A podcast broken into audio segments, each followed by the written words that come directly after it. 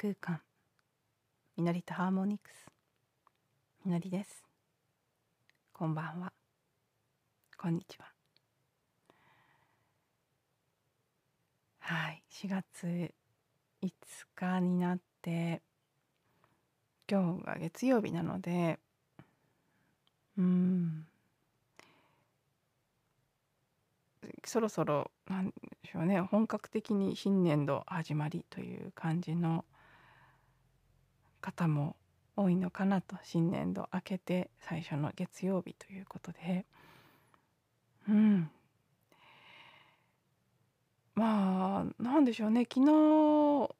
水星がお羊座に入って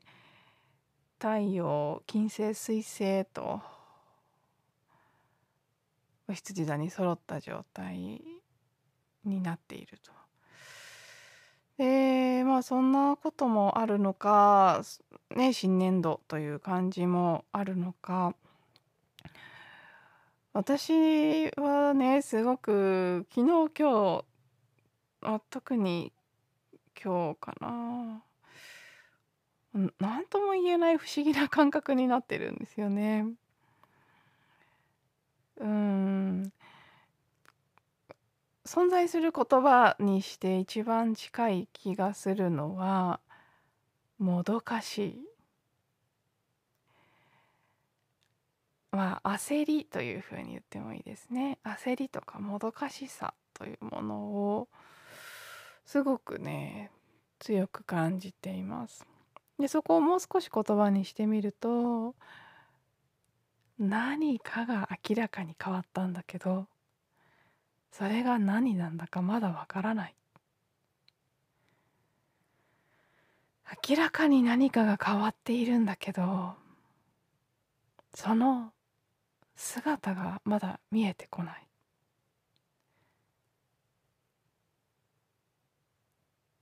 そういう感じがしていて、んでしょうね、その、まあ、もどかしいっていうのはやっぱり一番言葉としては近いですよね。ある種の心地悪さですね。ななんか、ななんだろう、なんかこう見えてくるはずのものが見えてこないなっていう感じていることと見えていること、起きていることの間にまだ時間差があってギャップがあってそこの不一致が何ともこう落ち着かないような感じです。うんあなのでね現実レベルでは本当に何も動きがないので、まあ、これといって何かこう対処すべきこともないしただ普通に毎日が本当に何の変化もなく過ぎていくんですけどでも感覚としてはすごい変わったっていう感じがしてるので、まあ、そのことにちょっとした焦りを覚えているということですね。なんかこれでいいのかな？なんかすごい変わったはずなのにこんな毎日同じで平穏であれ？なんかおかしくないかな？みたいな一人で戸惑っているような感覚なんです。ただねその中でその感じ焦りやもどかしさが自分の中にあるなっていうのを感じながらも今はただそれを感じそして余計なことをせずに待っているのがいいというのも同時にうん自分の感覚としてあるものなので落ち着かないのでね。こういう時はつい何かしようとしてしまったり。その落ち着かなさもどかしさや焦りの感じが嫌だからこそ何かそれをこう、うん、紛らわすために行動を余計な行動と言ったらいいですかね。してみたりということをまあ私自身も随分やってきましたしね誰しもがそういうふうにしてしまいがちな部分なんですけどまあそこはね私がこの長年の経験というか鍛錬というか学びというかそういうものを経て一つ学んだことなのかなという気が今しています。今朝もねなんか自分でこう起き抜けにぼーっとしてた時にふっと出てきたんですけどあ私にもし何かねすごく人よりうん優れたところがあるとしたらその一つはわからないということをそのままにしておく力なのかもしれないなっていうことを感じたんですね。わからないってうーんあんまり意識はされてないかもしれないですけど実は人はすごくわからないことが嫌いなんですよね。でそのわからないという状態が好きじゃないからこそ例えば外側の分かっていそうな成功している人のやり方を学んでそれを真似しようとしてみたり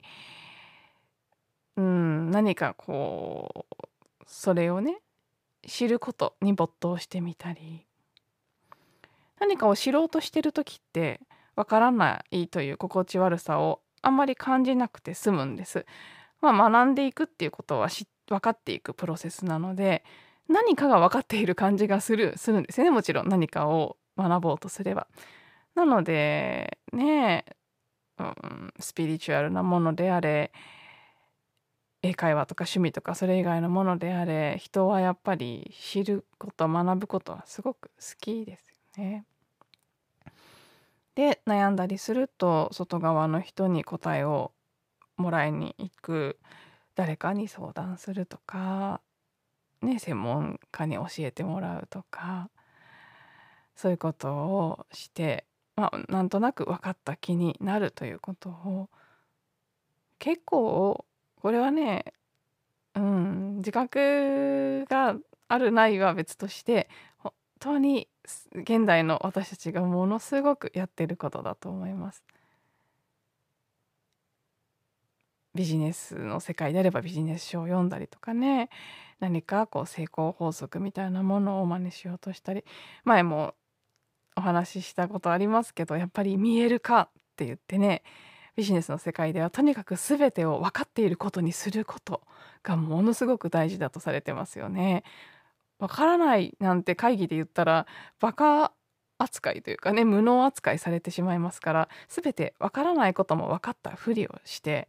物事を進めていく、まあ、それが実は物事をより複雑に誤った方向に導いたりしがちなんですけどわからないことをわからないと認めることはほとんどの場面では許されないことだし